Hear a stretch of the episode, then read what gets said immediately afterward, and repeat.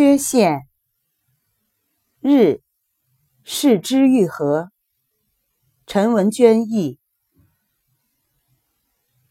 筹备电影《空气人偶》时，我收到在仙台放映会上认识的一位老师寄来的信，信中夹着吉野弘先生的诗：“所谓生命，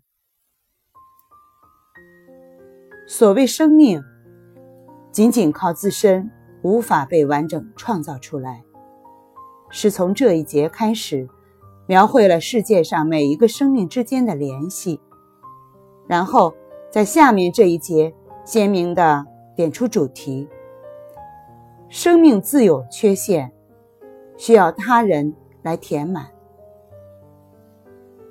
空气人偶的主角，一如片名，是一个塑料制成的充气人偶。一天，这个人偶忽然有了心智，动了起来。接着发生了一系列奇幻故事。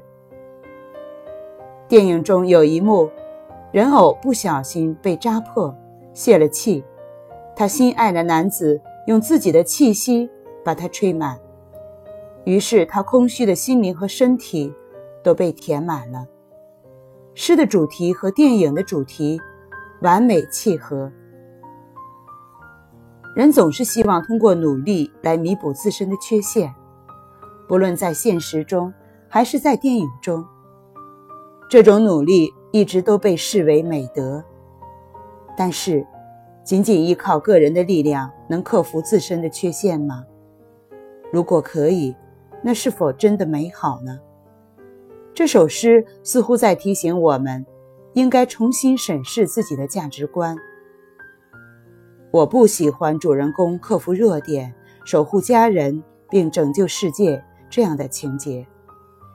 要想描述没有英雄、只有平凡人生活的有点肮脏的世界，忽然变得美好的瞬间，想做到这一点，需要的大概不是咬紧牙关的勇气，而是不自觉地向他人求助的弱点、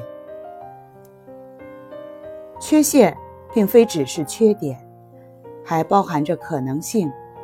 如此一想，就会看到这个不完美的世界，正是因为不完美，才变得如此丰富多彩。